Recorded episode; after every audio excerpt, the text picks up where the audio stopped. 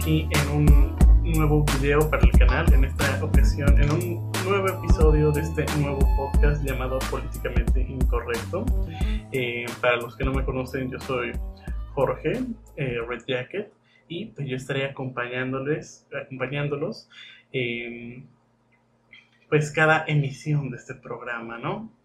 Antes de empezar, aunque técnicamente ya hemos empezado, pues por agradecer el eh, reciente crecimiento que ha tenido el canal en cuestión de visitas, de suscriptores. También, pues, eh, gracias por apoyar un poco, bueno, por apoyar eh, los videos del canal, en especial el proyecto Azteca, que es algo que le tengo bastante cariño. También el otro podcast, que es La Geekosfera, y que, pues, ahí siguen, ¿no?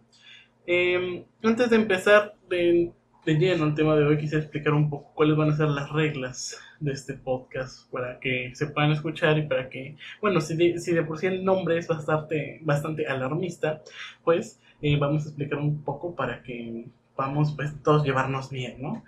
Eh, en sí lo que se busca este podcast es hablar a lo mejor desde mi perspectiva más que nada eh, de algunos temas de interés común bastante tabú en nuestra sociedad actual y que pues poco a poco se irán tocando, ¿no? O a lo mejor no, no tanta voz, sino también temas políticos, o a lo mejor no hablo de temas que no son tan controversiales, pero que a mí me parecen interesantes. Al final del día, pues este es mi podcast.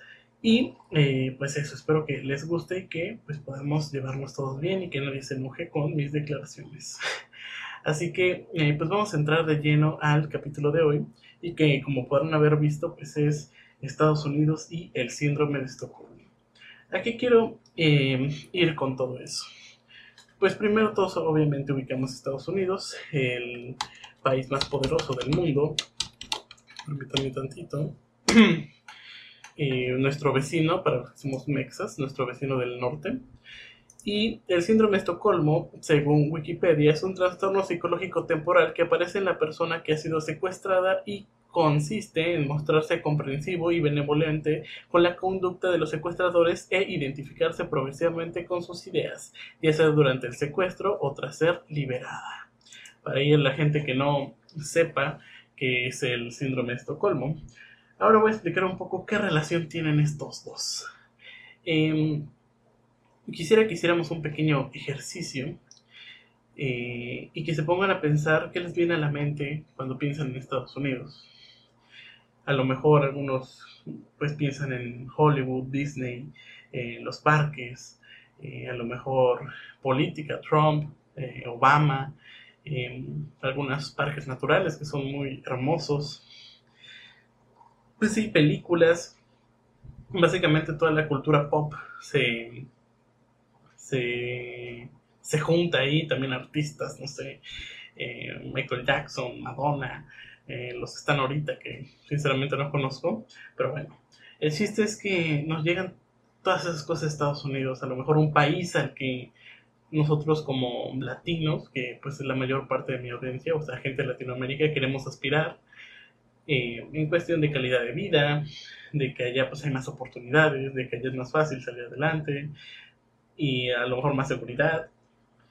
Y sí, es cierto, pero Em, pues también ese país tiene varias cosas que, se le deben reprochar y que a lo mejor la gente no está muy consciente de eso, porque Estados Unidos siempre se ha visto como el héroe de la historia, cuando eh, normalmente no es así. Quisiera empezar con una pequeña columna de un, un, medio que no es muy famoso, que de hecho me costó bastante encontrarlo, que se llama Cuba Información.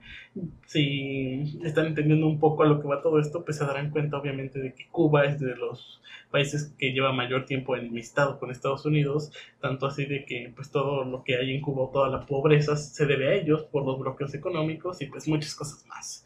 Así que quisiera leerles eh, el inicio de esta columna que fue escrita por Arthur González, eh, pues para el medio Cuba Información, que nos dice así.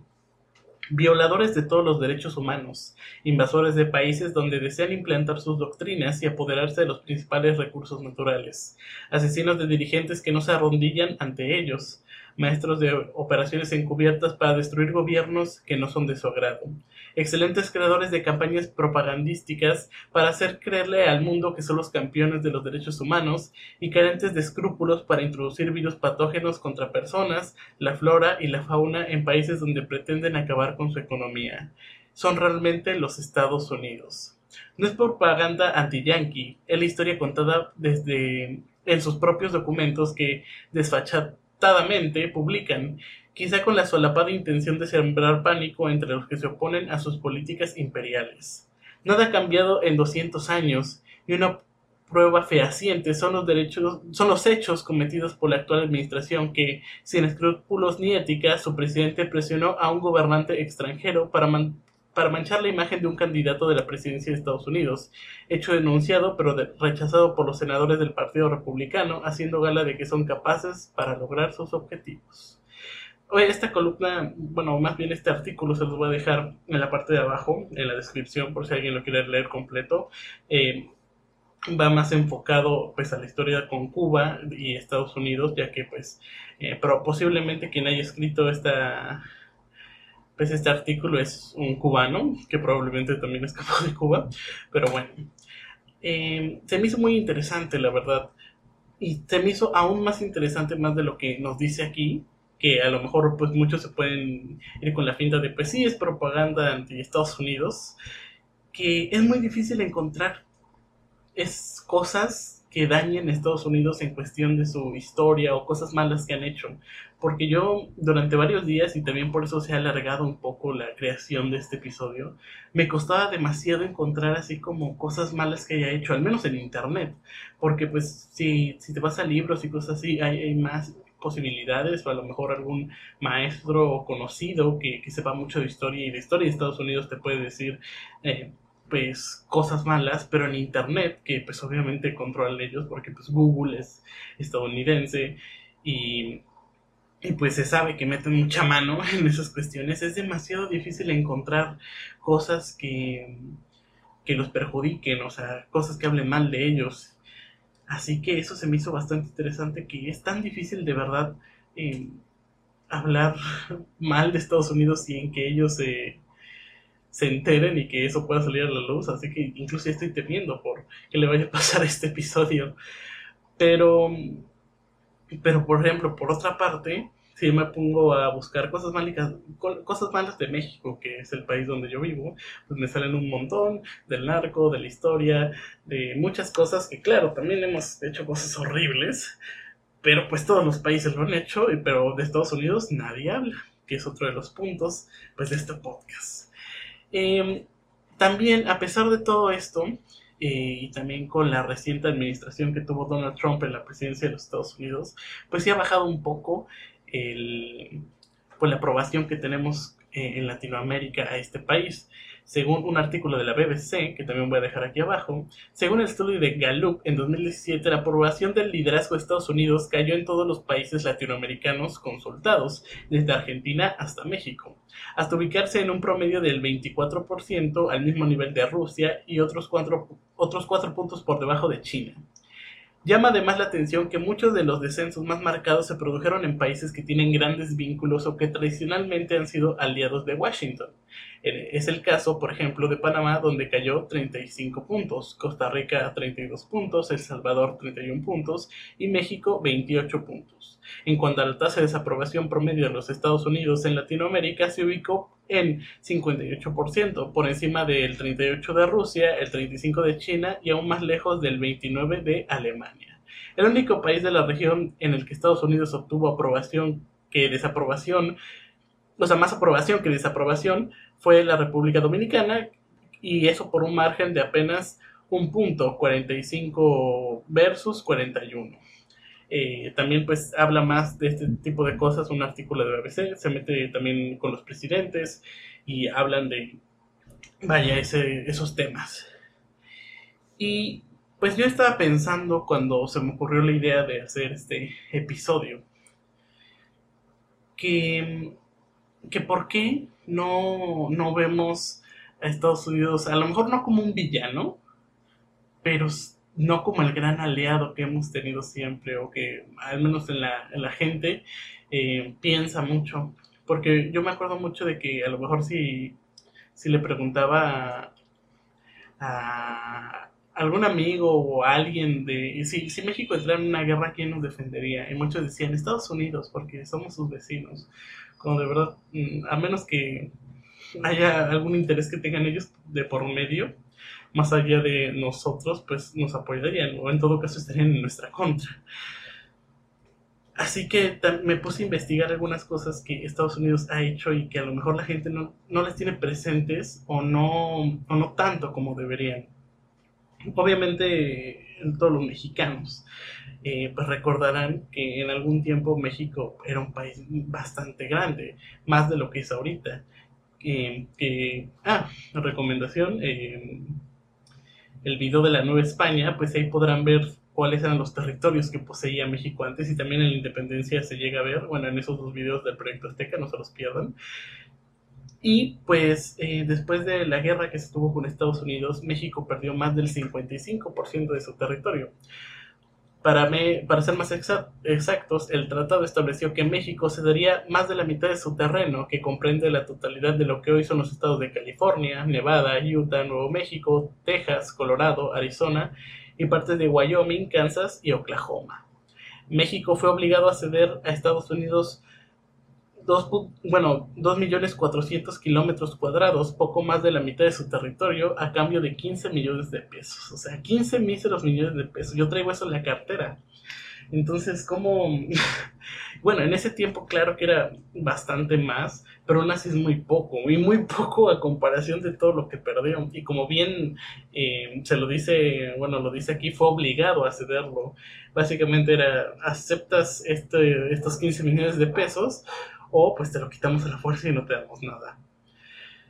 También algunos recordarán la guerra de Vietnam, que fue mm, una guerra entre Vietnam del Norte y Vietnam del Sur, algo parecido a lo que está pasando ahorita en Corea, pero bueno, en Vietnam sí tuvo una resolución que fue también llamada la Segunda Guerra de Indochina y conocida como la guerra contra, perdón, conocida en Vietnam como guerra de resistencia contra Estados Unidos eh, para impedir la reunificación de Vietnam bajo un gobierno comunista.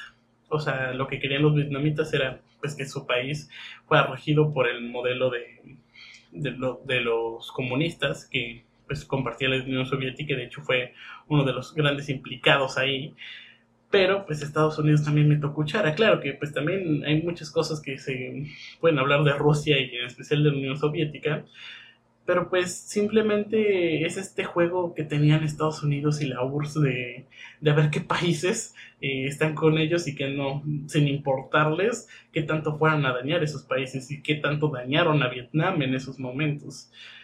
También, eh, vámonos a tiempos más recientes, pues eh, el fiel aliado y máximo defensor del Estado de Israel es Estados Unidos y pues a lo largo de los años Israel ha tomado terreno de de lo que antes era Palestina.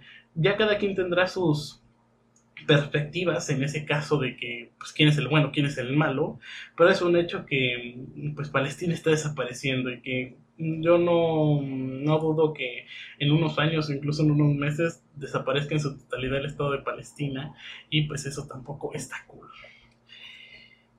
Y también yéndonos creo que al ejemplo más grande, que lo comentaba ayer con una prima que está ahí acostada. Em, yo, yo siempre he visto que la historia de, del mundo, pues la guerra más importante fue la Segunda Guerra Mundial. Y, claro, historia que pueden ver en el canal, por cierto.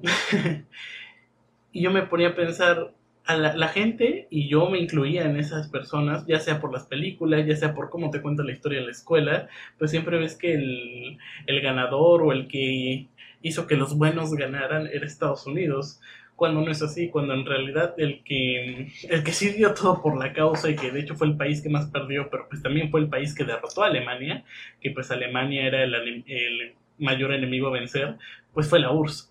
Em, también pues en, en el video de les cuento cómo era la Segunda Guerra Mundial, que repito, les, les reitero que pues, si lo desean pueden ir a verlo. Ahí se habla que incluso la batalla más sangrienta de la historia o más fea, pues fue la batalla de Stalingrado, que fue la URSS contra, contra Alemania. Entonces, pues como, como estos ejemplos hay muchos que claro es difícil de seguir escarbando. También hace unos días pude encontrar pues de que la CIA se había metido en, en varias elecciones de otros países pues para manipularlas un poco, ya sea para que no no tuvieran una política socialista comunista, como ya vimos el caso, o pues en otros intereses, ¿no? Y pues aquí también se, le ha bloqueado, bueno, por ejemplo en Latinoamérica, pues el caso de Cuba y de Venezuela, que desde hace mucho tiempo tienen bloqueos económicos. Ya pues también es postura de cada quien si piensan que debería ser así.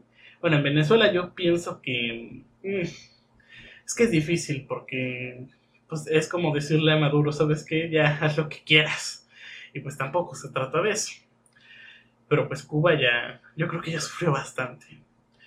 Así que, pues la, reflexión que quisiera dejar en este capítulo es que no hay ni buenos ni malos. O sea, en, o sea, a lo mejor en una cuestión geográfica o de países, no hay ningún país que no tenga sus cosas malas, no hay ningún país que no tenga cosas buenas, pero Estados Unidos no, yo no siento que lo debamos de ver como ese salvador, como ese aliado, ese defensor de los derechos humanos, ese país que nos representa todos, ese país que, que aspiramos a ser.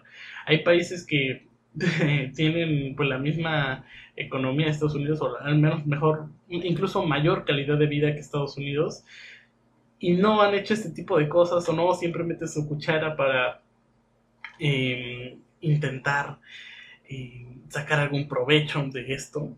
Y esos países podemos aspirar a ser. No hay que tomar como ejemplo un país como este. Bueno, al menos ese es mi, mi, mi ¿cómo se llama? Mi pensar. Claro que la influencia de Estados Unidos es gigante y que nunca nos vamos a poder quitar de encima. Es, algo que ya está, o sea, por el simple hecho, no sé, de que tu, esta computadora en la que estoy grabando esto es de Estados Unidos, los celulares, la, tecnología viene de allá, eh, la cultura, mucha viene de allá, las películas, los artistas. Entonces, o sea, no se trata de, de cómo se llama, de alejarnos de ellos, o sea, no estoy diciendo, ah, no, ya no compren nada del gabacho y así, simplemente pues, no, no, hay que pensar que ellos son los buenos.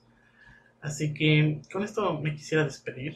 Eh, este fue el primer capítulo de este podcast políticamente incorrecto.